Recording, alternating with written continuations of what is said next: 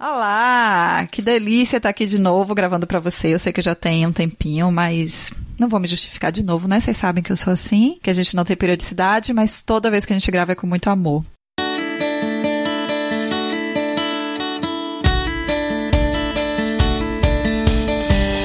Eu sou Dayana Almeida e este é o GNH, o podcast do Gerando Novas Histórias, para falar de maternidade baseada em fatos reais, com informação e bom humor.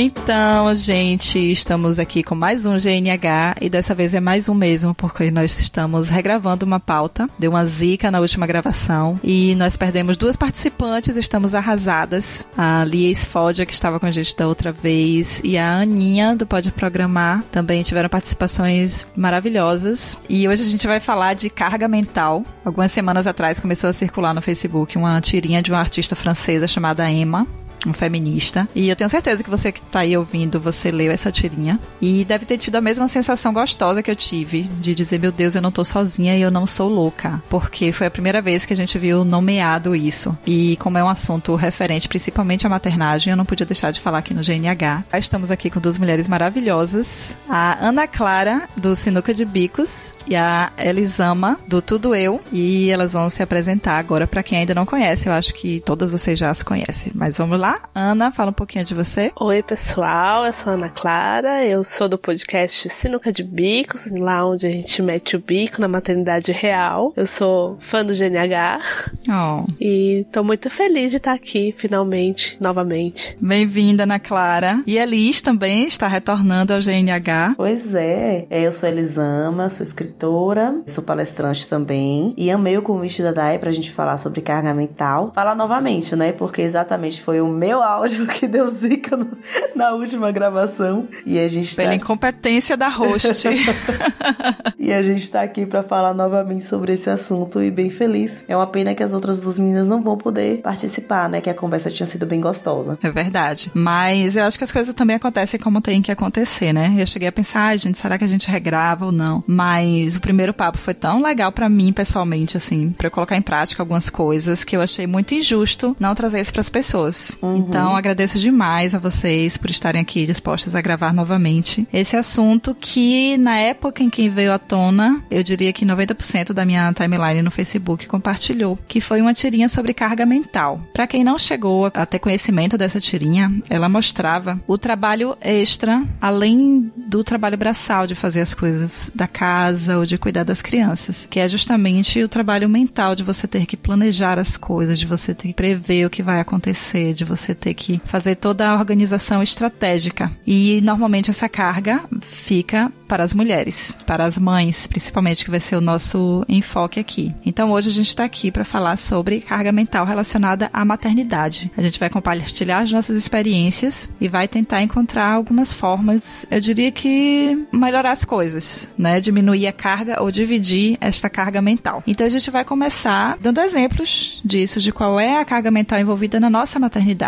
que é que geralmente recai na, na nossa conta. É, talvez seja um pouco diferente para cada situação mas é uma coisa que nos liga muito, porque a quantidade de pessoas que compartilhou esse assunto, que se sentiu representada e que teve um estalo assim, poxa, não sou só eu, isso existe, esse peso existe, essa dificuldade que eu tenho de, de, de assumir todas essas coisas não é só minha, né? Então, alguém quer começar a falar da sua, da sua experiência com esse assunto? Pensando na maternidade, até que a carga mental para mim não pesa tanto. Se eu for pensar nos cuidados mesmo com a minha filha, né? Meu marido nesse sentido, ele é muito envolvido, então ele bota ela para dormir desde que ela nasceu, ele se preocupa, sempre acompanhando o pediatra, sempre se preocupou se tinha ou não tinha uma outra comida que ela come, esse tipo de coisa. Mas eu acho que fica pesado todo o contexto, porque a maternidade ela é uma sobrecarga por si só na mulher, né? Principalmente nos primeiros anos em que a gente se doa, inclusive de corpo mesmo, pensando na amamentação, nas horas de sono e tudo mais. Você ter que administrar isso, ter que administrar todo o resto, é super pesado. Uhum. E o resto inclui casa, inclui além da maternidade, né? E aí eu, eu lembro que uma das primeiras coisas que eu disse para ele um pouquinho antes de, da Elis nascer é que eu esqueci de dizer que eu sou a mãe da Elis, que tem um ano e nove meses agora. E um pouquinho antes dela nascer, a primeira coisa que eu disse para ele foi: eu preciso que você comece a pensar e organizar o pagamento das contas de casa, né? Porque era sempre eu que tinha as datas anotadas, que entrava no banco, que fazia o pagamento, ou, ou lembrava de fazer essas, esses pagamentos. E eu disse: olha, eu vou ficar sete meses de licença, eu não vou conseguir pensar nisso. Eu não vou saber nem que dia que é. Foi aí que começou um pequeno processo de mudança nele no envolvimento do que era da casa, né? Foi importante eu ter dito isso, porque senão ia ter vencido conta e ia ter virado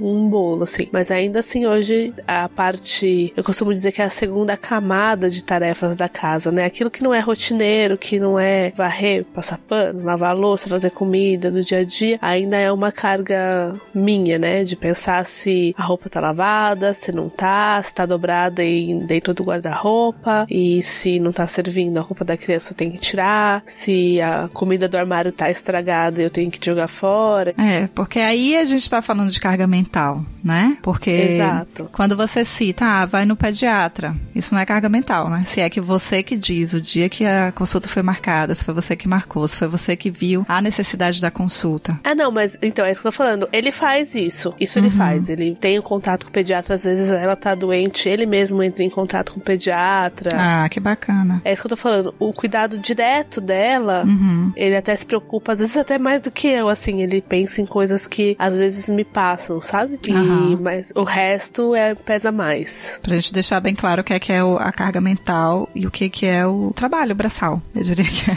que é outra parte. Porque pra mim o que é mais difícil e foi o que eu me senti mais diagnosticada com a história da carga mental foi essa coisa de, mas mo, basta você pedir. Sim, sim. Porque assim, a gente tem esses maridos pela conversa Uhum. da gente aqui que são diferentes da maioria, porque fazem as coisas da casa, fazem tudo. Meu marido lava banheiro, faz comida. A comida que ele faz é massa, mas enfim. Ele se vira com os meninos, eu viajo, ele fica com as crianças e cuida deles. Mas na cabeça dele, assim, eu faço tudo. Basta você pedir, sabe? Essa despreocupação de como a casa Porque funciona. pra gente chegar sabe? a pedir, teve todo um trabalho por trás disso. Pra gente pedir, a gente tem que saber o que pedir. Pois é, de você imaginar. Isso, quando pedir. de você pensar como as coisas estão funcionando, de como as coisas estão caminhando dentro de casa, do que é que falta, do que não falta, do que precisa ser feito, do que não precisa ser feito. E aí o que eu me senti muito diagnosticada com essa história da carga mental foi exatamente isso, sabe? De caramba, é isso, eu não quero pedir. Eu não tinha que pedir. Por que, que,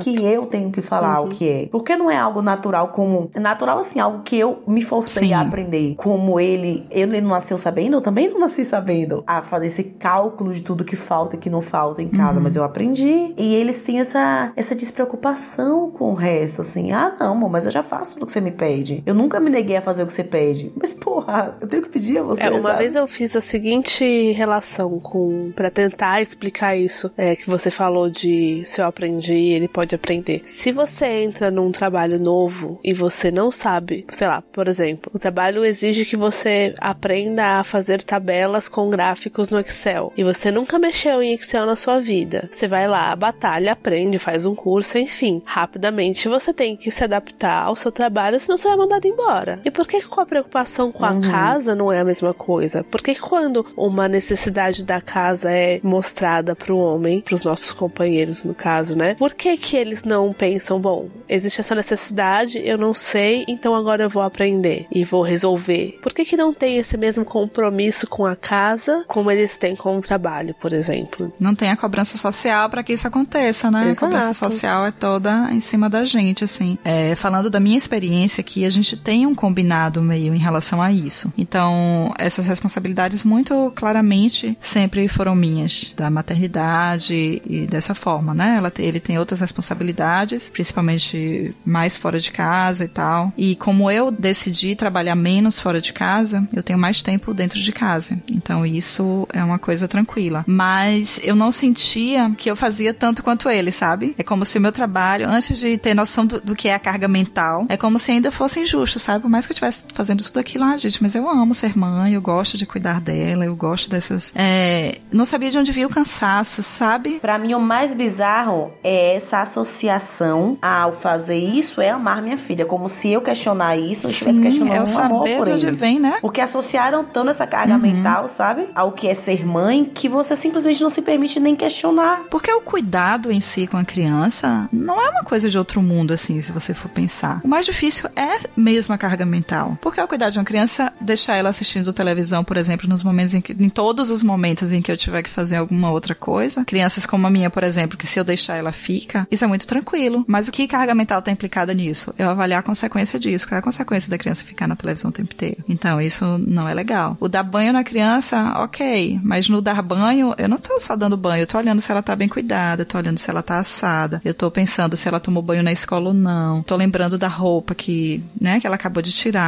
se eu vou juntar com a outra pra lavar na carga da máquina, sabe? Então, assim, é tudo isso que vai gerando esse, esse cansaço que era invisível até ser dado nome a isso, né? Então, eu acho que foi isso que meio que lavou a alma É. da gente, né? De saber que sim, é pesado e tem nome e isso é compartilhado por É, muita é, gente. é o mais assustador, né? É todo mundo. tipo, é um negócio generalizado. É que é importante dizer o quanto isso é cultural, né? De colocar essa carga sobre a mulher. Porque eu lembro que mesmo antes de ser mãe, logo que eu casei e que vieram as primeiras brigas por questões como essa, eu ouvi não de uma, mas nem de duas, nem de três mulheres mais velhas dizer assim: ah, mas é assim mesmo, porque olha, quem administra a casa é a mulher. O homem não se preocupa com essas coisas. O meu marido pega todo o dinheiro da casa na minha mão e sou eu que cuido de tudo. Eu falava, gente, mas isso é muito injusto, porque ele também mora na casa e eu também trabalho. E eu também boto dinheiro na casa. Então, qual é que é, entendeu? Mas é super naturalizado de que isso seja a nossa responsabilidade. É totalmente cultural. E considerando que a tirinha foi escrita por uma francesa e traduzida para É, várias outras então. línguas, isso não é só no certeza. Brasil. Não é o cultural só daqui. E aí eu tava pensando esses dias, quando eu vi, eu conversando com a minha sogra esses dias. E aí eu falando com ela assim, todo mundo fala, ah, mas é, o marido dela, o nome é Antônio, né? Antônio tá novo, nem parece que é mais velho que da Lena. Não parece, ele é 10 anos mais velho, mas não parece. Ela que fica que tá aí, né, nervosa, estressada. E ninguém enxerga que ela tá estressada porque é ela que cuida da casa inteira. Porque uma toalha na hora que ele vai tomar banho pede pra ela. Então é lógico que ele tá descansado. Ele só pensa nele mesmo, entendeu? Ai, tá jovem, viçoso. É lógico. E a gente Claro. cresce ouvindo isso, gente. Não sei como eu vou pra vocês, mas eu ouvi isso vida inteira. O meu avô, a maioria dos homens que eu conheço, ah, menina, tá novo. A mulher que tá acabada, ela tá. Por que será? Sabe? Por que será que ela tá acabada? Pois é. Por que será que ela tá sentindo mais o Pois é. peso? Porque a gente carrega o mundo nas costas, literalmente. Exatamente. E injustamente. Até pouco tempo, né? é, eu até achava engraçado, parei de achar engraçado quando virei mãe. A amnésia da minha mãe. Minha mãe tem um problema muito sério de lembrar das coisas. E a gente achava aquilo assim, cara, isso é muito fora do comum, não é possível que ela esqueça tantas coisas. E aí, quando a Elis nasceu, eu entendi. que é isso, cara? Não é que ela esquece as coisas, é que ela tem tantas coisas pra pensar e você tá envolvido na sobrevivência de uma pessoa, que é a maternidade, principalmente no começo da vida, é muito Que simplesmente pesado. não cabe e você tem que mais nada. tanta coisa que, claro, claro que eu não vou lembrar, sei lá, de ligar pro cara vir trocar o- a torneira do banheiro. Eu tô preocupada se vai ter comida, se vai ter roupa, se não tá caindo do, da cama. Não vou lembrar mesmo de a torneira da pia tá, tá mais ou menos funcionando, tá ótimo. O resto que precisa pra ontem, né? Exatamente. E é super injusto, porque é nisso que a mulher cai na louca também, né? Sim, sim. E, e- Tipo, histérica por qualquer coisa. Ah, mas ela é toda estressada. Gente, eu ouvia isso na minha avó, percebo isso na minha sogra, percebo isso no maioria dos casais. Ela é estressada, é a que não tem paciência. Ai, nossa, mas como- não sei como ele dá conta daquela mulher estressada, porque ele é tão tranquilo, porque ele é tão calmo, porque ele é descansado, sabe? Porque ele não pensa em nada, na maior parte das vezes. Porque os homens É. são treinados pra não pensar. E aí, quando a, a Ana falou que é cultural, eu tenho um menino e uma menina em casa. Gente, é chocante a diferença que as pessoas falam com um e com o outro. É realmente cultural enxergar essa menina como já bota pra ensinar, já ensina ela a lavar os pratos, ensina ela a cuidar da casa. Ele não, sabe? Ó, já tem que te ajudar a É. dobrar roupinha, a guardar roupinha. Ele não, ele não precisa aprender nada disso. Exatamente. E eu acho que a gente tá numa fase de transição, sabe? Você tá falando aí que você tem um casal e eu tenho certeza. Eu tenho certeza porque eu acompanho, eh, você compartilha muito a sua forma de criação. Então você, a gente tá, ok, é uma bolha é, pequena, mas a gente está vendo uma parte da sociedade começando a tratar diferente, diferente de como vinha tratando até então, uhum. ou seja, tratando uhum. de forma igual agora. As questões de gênero estão sendo melhores tratadas. Mas eu queria enfocar hoje aqui o como a gente, que já está nessa, enfim, está nesse barco exatamente agora, o que é que a gente pode fazer para mudar isso, sabe? Uhum. Porque a partir do momento em que a gente dá nome a essa coisa e que a gente percebe que isso está sendo injusto, eu acho que é meio que uma responsabilidade também a gente fazer alguma coisa para que isso mude. E a coisa que a gente percebe que é muito importante, que a gente já tratou um pouco na última gravação e que é uma, uma joia rara, assim, que é a comunicação não violenta. Então, é, a gente precisa conseguir conversar sobre isso dentro das nossas uhum. relações de uma forma em que as coisas mudem sim, e que as sim. relações se tornem mais saudáveis. Elis, que é uma grande estudiosa da comunicação não violenta, tá aqui também para ajudar a gente nisso, para fazer a gente, para ajudar a gente a entender um pouco mais disso e, e, que a gente tenha alguma noção de como a gente pode começar a se relacionar diferente com uhum. nossos companheiros ou com outras parcerias também de vida. É, não sei a configuração de cada pessoa, de como é isso. Então, Elis, fala um pouquinho pra gente sobre a comunicação não violenta e como ela pode ajudar nessa, nessa mediação, né? Nessa mudança. Eu vou comentar só algo que foi engraçado essa semana, eu conversando com a minha irmã exatamente sobre isso. Eu fiz, cara, compra o livro do CNV, dá uma lida. Ela, vou comprar o livro pra tacar na cabeça dele. Porque... Nossa, eu peguei tacar na cabeça dele. É, pois é.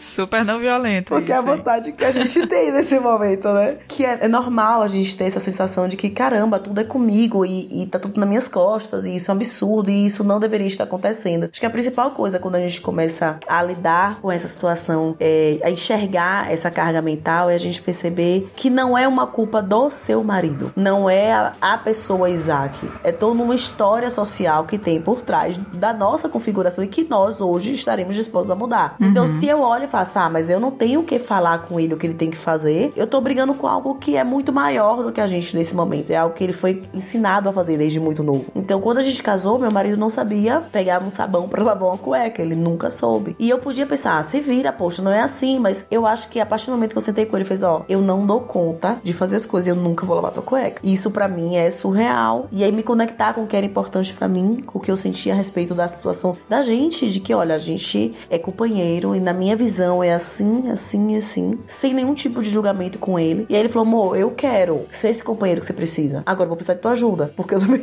eu não sei, você precisa me orientar em algumas coisas. E aí vem mais uma carga mental, né? Porra, eu tenho que orientar o cara de como é que ele vai fazer. Mas hoje, olhando esse caminho que a gente percorreu até aqui, eu percebo que esse orientar, esse declarar para ele o que era necessidade minha e como eu esperava que ele fizesse as coisas, fez uma enorme diferença na nossa relação. Porque hoje ele já sabe e a maioria da nossa carga mental tem sido de dividida. Óbvio que eu ainda tô com maior parte, mas ele tem assumido boa parte dessa carga mental, sabe? Então o que eu percebo na gente é que nós nos apegamos muito a rótulos na hora de conversar com o parceiro e na hora de conversar com as outras pessoas. Se na hora que eu for conversar eu tô com um monte de rótulo na minha cabeça, um monte de do que é certo, do que é errado, do que deveria, do que não deveria estar acontecendo, eu não me conecto ao outro. É impossível me conectar a ele, porque essas vozes elas me impedem de me ouvir verdadeiramente e de ouvir a ele verdadeiramente gente. Qual é melhor a fazer? É nesse momento você se conectar com qual que eu tô sentindo em relação a, sei lá, a uma determinada situação do nosso casamento. O que é que eu tô sentindo em relação a isso? O que é que eu preciso em relação a isso? E esse sentir não é um sentir que julga o comportamento do outro, tipo ameaçada, julgada, abandonada. Eu quero um sentir que não, não diz do comportamento do outro, é um sentimento meu. E aí, quando eu me conecto com esse sentimento e com essa necessidade, fica muito mais fluido conversar com o outro, porque eu diminuo nele a resistência ao meu ouvir. Ele não tem do que se defender, eu tô falando de mim. Tô falando Por exemplo, Liz, vamos dando exemplos para isso ficar bem claro e as pessoas que estão ouvindo poderem também se identificar e irem é, procurando em si que sentimentos são esses, né? Então, por exemplo, se eu digo, ah, no momento em que eu não consigo dividir essas responsabilidades, essa carga mental, eu me sinto sem tempo para mim. Assim, eu me sinto. Sem tempo para mim não é um sentimento, né?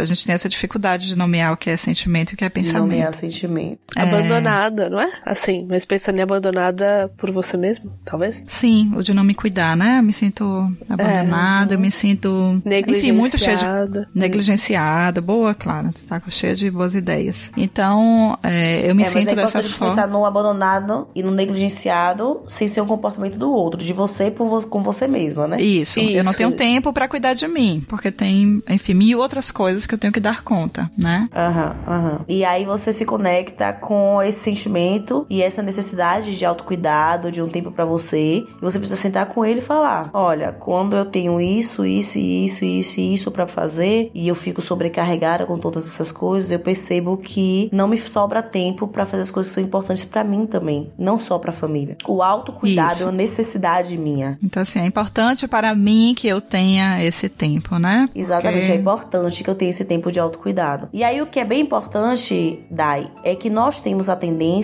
de pedir algo ao outro sem ser claro no que a gente quer. Você fala o que você não quer. Só que quando eu digo que eu não quero, eu não deixo claro pro outro o que é que eu quero que ele faça. Isso em todas as nossas relações. Então quando eu falo pro meu marido, olha, eu não quero mais pensar nas coisas da casa dessa forma que eu penso, eu não tô sendo claro no que é que eu quero que ele faça. Então antes de eu pedir algo a alguém, seja esse alguém quem for, eu tenho que pensar como que esse pedido meu, como que essa pessoa pode melhorar o meu dia, como essa pessoa pode tornar o meu dia mais fluido, como essa pessoa pode tornar o meu dia é, mais feliz. É, é, é focado nisso, em que, que atitude prática essa pessoa pode ter para melhorar o meu dia. Qual é a minha necessidade, né? É, porque não só a minha necessidade é... E a ação dele, né? Exatamente. A minha necessidade é o que tem que me guiar na hora de perguntar, de falar com ele. Mas eu tenho que falar para ele o que é que eu quero. Porque assim, cuidado, respeito, amor, é, reconhecimento são todos conceitos muito abstratos. Uhum. E pode significar uma coisa para você e outra coisa para mim. Sim. E aí, para eu saber como é que Dayana se sente recompensada, como é que Dayana se sente reconhecida, eu não tenho como adivinhar como você se sente reconhecida. Uhum. Você que tem que falar comigo. Foi uma coisa super interessante do outro papo que a gente teve, porque a gente percebeu que cada uma de nós, todas sentíamos o peso da carga mental, mas tínhamos necessidades diferentes em relação a isso. E, por exemplo, uhum, a minha uhum. necessidade não era é, só da falta de tempo, não era, era desse reconhecimento. Clara, você quer falar um pouco da sua necessidade? Então, assim, eu não sentia que, ah, não sou eu que tenho que fazer isso. Ok, é um combinado que a gente tem, isso pode ser responsabilidade minha, mas eu quero ser reconhecida por isso que eu tô fazendo. Então, a minha necessidade era essa. A necessidade da Clara era outra. É, a gente conversou uhum. bastante até sobre essa questão da minha necessidade, que é a necessidade da iniciativa nele, né, na participação das coisas, porque era muito essa coisa do tipo, tô sempre pedindo, tô sempre pedindo, tô sempre pedindo, eu sempre precisava desse start para as coisas acontecerem. Então, não, não existia nenhuma situação em que eu dissesse assim: olha, você não pode a partir de agora tomar conta, sei lá, de olhar todo dia para ver se a gata tá com comida ou não. E isso acontecia por duas semanas e depois a gente voltava pro mesmo lugar. E, e aí, muitas vezes, a gente, nessas conversas, eu disse para ele: quando você deixa de ter essa iniciativa dessa coisa que a gente já combinou de que isso vai seria precisaria ser uma iniciativa sua para certas ações, eu sinto que você não tá comprometido com o nosso relacionamento, com o cuidado da nossa casa, né? Então, quando só eu preciso estar tá sempre 所 me preocupando em dar os direcionamentos, eu sinto que você não está completamente comprometido, né? Você percebe que isso é uma necessidade super específica, né? E que é, é diferente muito, da minha. Exato, né? porque assim. E aí Elis, gente... com, com, certeza, tem uma outra necessidade também relacionada Sim, à carga é. mental, que não é nem a minha nem a sua. Elis, você quer falar um pouco pra gente dar mais um exemplo? É só importante a gente perceber, Dai, uma coisa. Quando eu falo, eu sinto que você, eu não tô falando do sentimento meu. Eu sinto que você Sim, não. Eu, eu estou pensando você, da forma como como você está Exatamente. E fazendo. é bom só a gente uhum. ter uma consciência disso. Que a partir do momento que eu falo, eu sinto que você, eu tô contando uma história, não um sentimento meu. Eu não tenho necessidade de você, que você faça algo por mim. Eu tenho uma necessidade, eu desejo que você atenda essa necessidade. Uhum. Percebe a diferença? De Sim. a minha necessidade é que você faça isso e a minha necessidade é essa e eu desejo de verdade que você atenda essa necessidade. Então a minha necessidade é desse companheirismo, a minha necessidade é dessa, dessa parceria, de ter uma parceria nas, nas atividades da casa, a minha necessidade é talvez a previsibilidade de que o que eu combino com você vai acontecer. Então eu preciso dessa previsibilidade, dessa segurança de que o que eu planejo com uma pessoa vai acontecer. Então é, a minha necessidade é essa. Eu desejo que você atenda. Óbvio que tem muitas das necessidades que a gente tem que a gente quer que o nosso marido atenda, que a pessoa que tá convivendo com você diariamente atenda. Mas é importante uhum. a gente perceber que a necessidade não é dessa pessoa especificamente. É uma necessidade nossa, não pode ter o outro. A necessidade minha é minha. É, e a gente até conversou na outra vez, né? Que a gente até pode muitas vezes ser muito claro naquilo que a gente quer, mas a gente tem que entender que não necessariamente isso signifique que o outro vai atender o que a gente precisa, uhum. porque ele também tem o livre-arbítrio dele e ele também pode entender que aquilo não é importante para ele e ok, né? Então é, é um dos pressupostos da CNV é justamente entender que você não tá usando a sua necessidade para barganhar que o outro faça aquilo que você quer, né? Fazer pois ou não é. é a parte dele, né?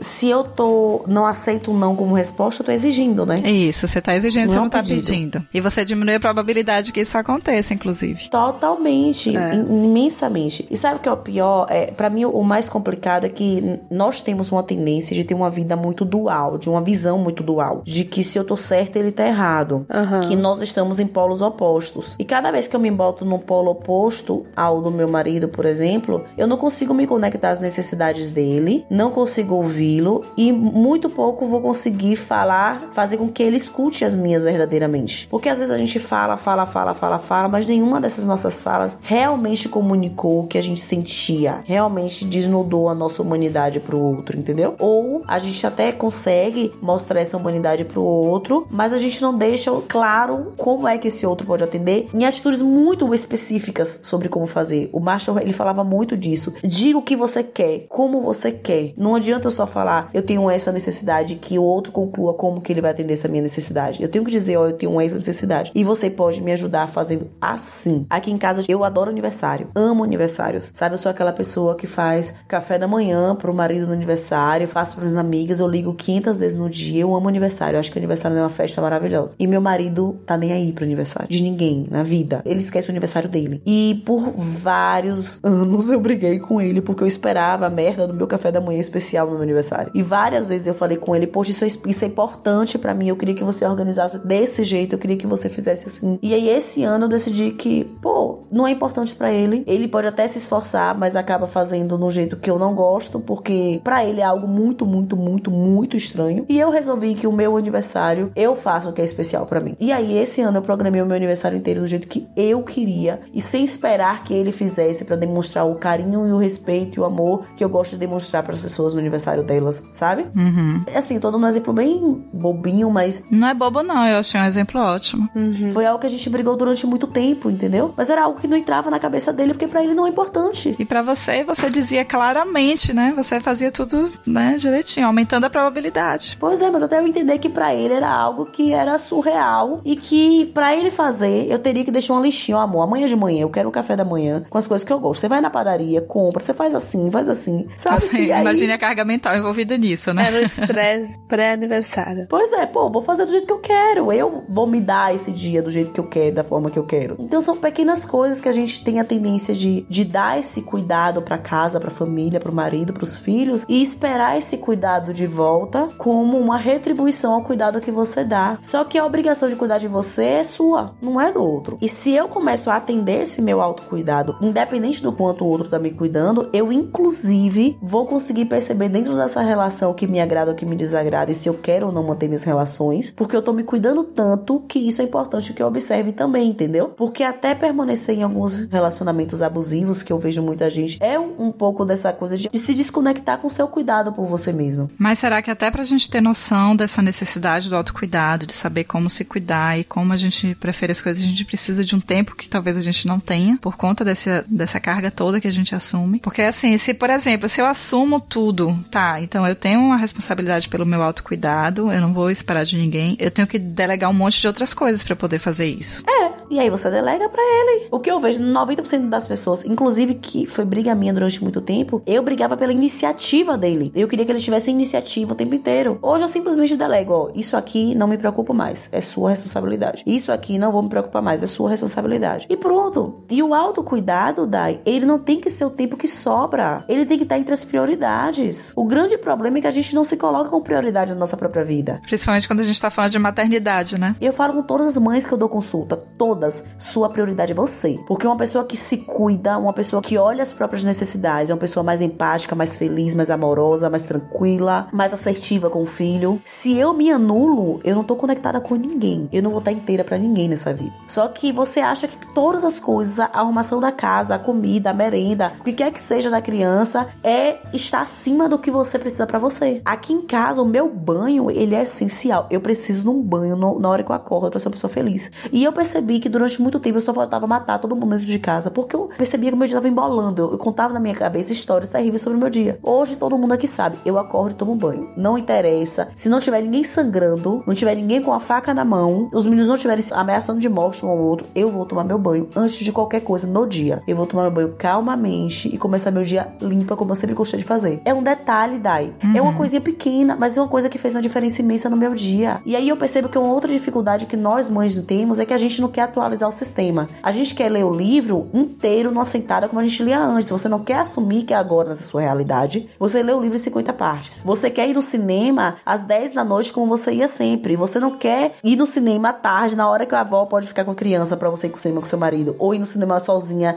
na hora que a criança tá na escola e seu marido tá no trabalho ou qualquer coisa do gênero. A gente quer que seja do jeito que era. E a gente acha que o autocuidado só vai servir se for como era antes. A gente precisa perceber, ok, nessa minha realidade de mãe, o que é que pode me fazer feliz? O que é que pode me fazer melhor? O que é que pode me aliviar? E aí, dentro desse me aliviar, de me fazer melhor, está o isso aqui não é mais responsabilidade minha, ele pode cuidar, isso aqui ele pode cuidar, isso aqui ele pode cuidar. Se a gente perceber que dentro da nossa própria cabeça tem uma história que a sociedade colocou, de que você tem que dar conta de tudo e delegar isso e pedir alguém como se você estivesse assinando um tratado de incompetência. A minha mãe faz questão de me falar, mas eu fiz isso tudo sozinha, eu sempre fiz sozinha, eu nunca dependi, eu nunca precisei. E aí eu demorei a entender, ok, minha mãe, você nunca precisou, mas eu preciso. Se você suas você nunca saiu com roupa sem passar. Pois é, mas meus filhos, eu só compro roupa que não precisa passar ferro. A minha casa, ela fica habitável. Ela não está limpa e faxinada e perfeita, ela fica habitável. Isso é muito libertador, né? Porque você para de se cobrar por coisas que você não acredita. Porque uhum. eu acho muito isso também. Eu, eu, eu senti muito isso um tempo, assim, de pensar em passar horas no tanque esfregando as meias da Elis, pra no outro dia ela limpar o chão de novo com as meias e com as calças. E eu pensar que eu fazia aquilo pensando, meu, ela vai sujar tudo de novo, mas eu vou fazer porque se um dia ela sair de alguma emergência com essas meias encardidas, vão falar, nossa, essa mãe não cuida dessa criança, ninguém vai ver as bochechas rosadas dela, ninguém vai ver que ela é super inteligente, que ela tá comendo bem, que ela tá andando, que ela tá falando, ninguém vai ver isso, vai ver que a, que a roupa dela tá suja, então a mãe não cuida. E aí, a partir do momento que eu falei, meu, ninguém paga o meu tempo que eu fico no tanque esfregando, inclusive, o tempo que eu tô no tanque esfregando as meias dela, eu podia estar, podia estar brincando com ela. com ela, rolando Exatamente. no chão com ela e sujando também a minha roupa. E isso Exatamente. ia dar muito mais para ela. Ou eu poderia, sei lá, estar limpando a minha meia e cuidando um pouco de mim. O que vocês estão dizendo agora é que uma parte da carga mental a gente pode simplesmente não delegar para alguém, mas, simples, mas jogar pela janela. Jogar para cima, Sim. cara, sabe? Grande parte dela a gente pode jogar para cima. Uhum. As cinco cores no prato, aquilo é uma maldição na vida da mãe. pra mim é um castigo esse diabo das cinco cores no prato. Pode Pô, crer. não dá, não dá. Vou olhar na semana. Na semana comeram todas as cores, comeu, ótimo, beleza. Não dá, sabe? Os brinquedos da sala, assim, vale a pena você se estressar todos os dias para colocar os brinquedos no canto, sabendo que você vai piscar o olho e os brinquedos vão estar espalhados de novo, sabe? Não é pois melhor é. você se preocupar em, ah, vai chegar gente que pode pisar num brinquedo, cair, bater a cabeça e morrer, então eu vou colocar esse brinquedo no canto? Então pois vou. É, essa coisa de você eleger as suas batalhas. É. Senão você vai ficar louca. Não dá uhum. pra ganhar todas as batalhas. Se a gente não eleger as batalhas que a gente tem no, no dia a dia, a gente vai ficar maluca. E essa maternidade que tá sendo feita agora, do alimento orgânico, da criança que não vai ter momento nenhum, do quartinho Montessori. Não, gente, eu acho que a gente já, já ultrapassou. Depois, de, acho que quando o filho Sabe? faz dois anos, a gente já conseguiu passar por todas as fases de entender que esse pacote aí não, não funciona pois é. pra todos. E aí você vê um monte de mãe surtada. Você vê um monte de mulher que não tá dando conta de manter a própria sanidade mental. Porque você tem que fazer aquilo dali, seguir esse, esse bando de cartilha que estão falando para você ser uma boa mãe. Pô, boa mãe é o que eu sou, ponto. Sabe? Boa mãe é o que você é, o que você dá conta, você faz o seu melhor. É, outro dia a gente, numa gravação, a gente tava falando justamente dessas cobranças e eu falei que é, hoje meu termômetro para saber se eu tô sendo boa mãe ou não é ver minha filha feliz. Todo mundo diz, nossa, como ela é uma criança feliz, como ela é risonha. Meu, quer melhor termômetro do que esse? Minha filha está feliz, ela não sofre, então eu tô sendo uma boa mãe. Tô sendo uma mãe. Venceu na vida. Tá eu acho que certo, é um né? ótimo parâmetro, né? é um ótimo termômetro. Tá tudo dando certo desse jeito. Pois é. E a gente também estando feliz, né? Tipo, ela tá feliz, você tá feliz, então tá legal. Porque se ela estiver é, feliz e você estiver estiver morta porque... todas as noites. E é o que a maioria das mães não percebe. Você existe além da maternidade. A gente está acostumada a ser a última a comer. Você bota comida. Daí, eu tava conversando com uma amiga a respeito disso esses dias. A gente às vezes come o resto da criança. Já tive amigas que vieram almoçar aqui em casa e falaram: bota teu prato. Não, que ela não vai comer tudo, eu como o resto dela. Como que a gente se colocou nesse papel? É. Como que a gente se enxerga nessa posição de que você acha que, não, não, eu vou comer o resto dela porque ela vai sobrar. Você não, não quer nem botar o seu prato e sentar para comer, você não se dá esse direito, entendeu? Esse mal eu não sofro, não, porque ela come muito saudável, só come porcaria. eu não consigo comer a mesma sopa que ela, nem o mesmo almoço que ela. Ela, come, ela não comendo o seu resto, tá tudo bem. Tá tudo ótimo, tá tudo bem, eu já né? venci na vida se ela não comer o meu resto. Pô, e aí você vê como a gente se anula, sabe? Com as pequenas anulações diárias sem perceber. E aí não é só a carga mental, quanto dessa carga mental, como você falou, você pode jogar para cima o que é, que é realmente importante para você. E entre a mãe perfeita e a mãe possível, a gente tem que atopar a mãe possível, a mãe que a gente consegue ser. Porque as teorias, elas não são, não são vivas, elas são só teorias, entendeu? E a maior parte dessa carga mental que a gente tem é porque a gente quer dar conta de uma visão que a sociedade colocou na cabeça da gente do que é ser boa mãe ou não, do que é ser uma uhum, pessoa uhum. feliz ou não, uma mãe que, que sabe dar conta da criança ou não, uma mulher boa ou não, uma, uma chefe boa ou não. E a gente tem isso muito incutido na nossa cabeça, a gente não percebe. A Dai, ela leu meu livro antes de eu publicar, o meu segundo livro, Reolhar. E aí eu mandei um capítulo, não sei se você lembra, Dai, em que eu falava sobre a visão que a sociedade tem da mulher, e eu falava assim, ah, porque acha que a mulher é magra, etc e tal, e acorda com hálito de hortelã. Aí ela fez, ah, Elise, isso aí também é muito caricaturado, não existe isso. Aí eu perguntei, Dai, você já ficou com algum paquera e acordou mais cedo que ele pra botar um pouquinho de pasta de dente na boca pra não acordar com bafo? Ela, meu Deus, eu já fiz isso inúmeras vezes. Eu, então, é disso que eu tô falando. Você acredita no, no hálito de hortelã, você não assume, mas você acredita nele. É, adolescência e primeiro namorado, isso é básico, né? Você é, acordar pra escovar os é dentes. Muito, é muito doido, gente, como a gente reage. Eu não foi só adolescência, acho que com meu marido, quando a gente tava namorando, eu fiz isso. Já acordar, porque eu tenho um bafo muito forte. Essas pequenas coisas que a gente não percebe que fazem parte dessa carga opressiva.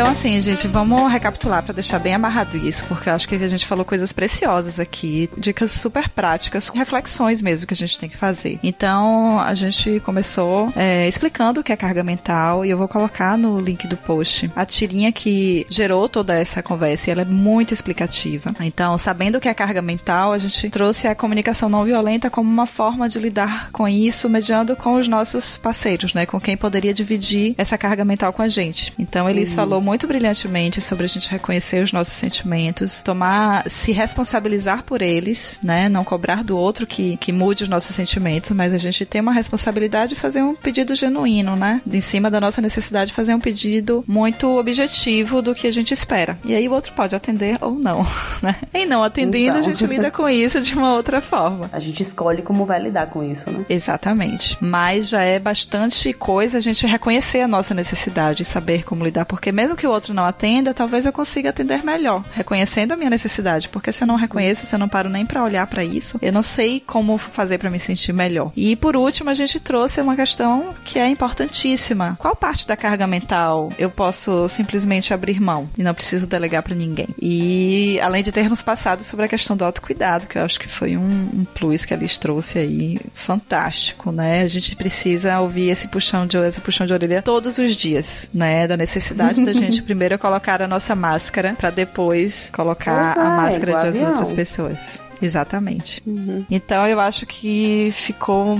muito bem amarrado. Espero que seja útil para todo mundo que estiver ouvindo. Eu espero interação sobre esse episódio. Então a gente vai deixar os nossos contatos e vai ter lá o post do episódio também no Facebook, no Instagram para quem quiser ir lá conversar com a gente, né? Vocês vão ter, vão aparecer lá também para responder, para bater esse papo. Eu quero agradecer demais por vocês terem se dispostos a gravar novamente. Eu sei que é um trabalho, mas eu tô super feliz porque eu aprendi ainda ainda mais, me enriqueceu ainda mais, né? Já tinha sido muito legal da outra vez, mas foi muito bom. E eu quero deixar abrir esse espaço para vocês falarem dos seus trabalhos, dos seus projetos, deixarem os seus contatos, que eu tenho certeza que tem, se alguém ainda não conhecia, vai querer conhecer, com certeza. Ana, quer falar um pouco? Eu participo do podcast Sinuca de Bicos e ele também é sobre maternidade, é um podcast aí irmão do GNH. Sim. E eu queria deixar aqui uma indicação como complementação, né? Né, do, do, que a gente discutiu hoje, o nosso episódio sobre parceria. Fantástico. Muito bom. Eu quase desisti de fazer esse GNH de carga mental, porque, tipo, já tava tudo lá, gente, também. É imperdível. Na verdade, esse episódio a gente fez em parceria com Tricô de Paz. Então, nós fizemos dois, duas gravações, né? Uma no Aham. Sinuca de Bicos, com a participação do Thiago Queiroz, falando um pouco o que a gente, como mães, espera, né? Dessa parceria por parte dos nossos companheiros. E depois eu e a Thaís, também outra sinuqueira, fomos gravar com os meninos do Tricô pra ouvir um pouco também da parte do homem, de como é para eles, né? E foi bem bacana. O título lá também foi parceria, porque acho que também tá muito legal do Tricô. É parceria e relacionamento. Ah, eu não vou saber, né? Bom, a gente vai colocar no, no post do episódio. A gente vai colocar os dois links, porque são muito legais. Então, muito legais. E eu sou editora do Tricô de Paz, então também sou muito orgulhosa desse trabalho. É incrível. Elis.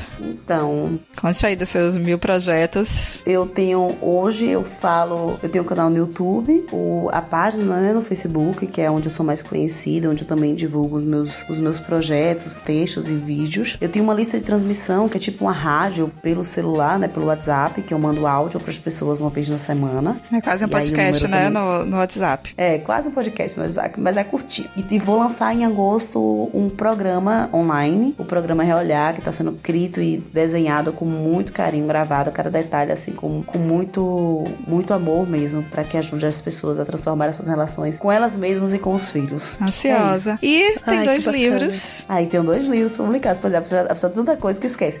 pois é. tem dois livros publicados. O Tudo Eu, que pessoa de uma mãe sincera, que é um livro que eu falo sobre puerpério, sobre a maternidade, assim, desromantizando a maternidade. E o Reolhar, que é um livro que eu falo de acolhimento, de amor próprio, de você cultivar a sua autenticidade, para a partir dela você criar um filho autêntico e alinhado com a melhor versão de si mesmo. E é, tem que eu tive a honra de ler praticamente em manuscrito. Nunca vou Pô, esquecer dai isso. o manuscrito.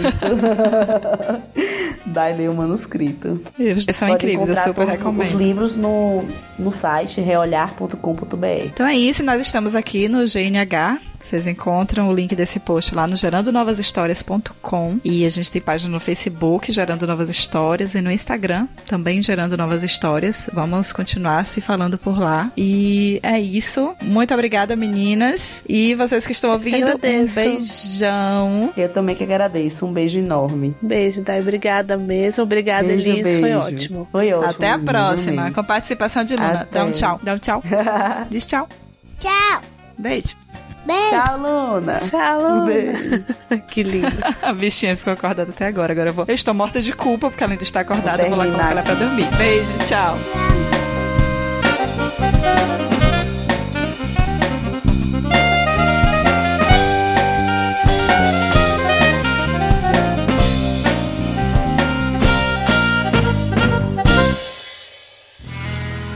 Mais um produto com a edição do Senhor A.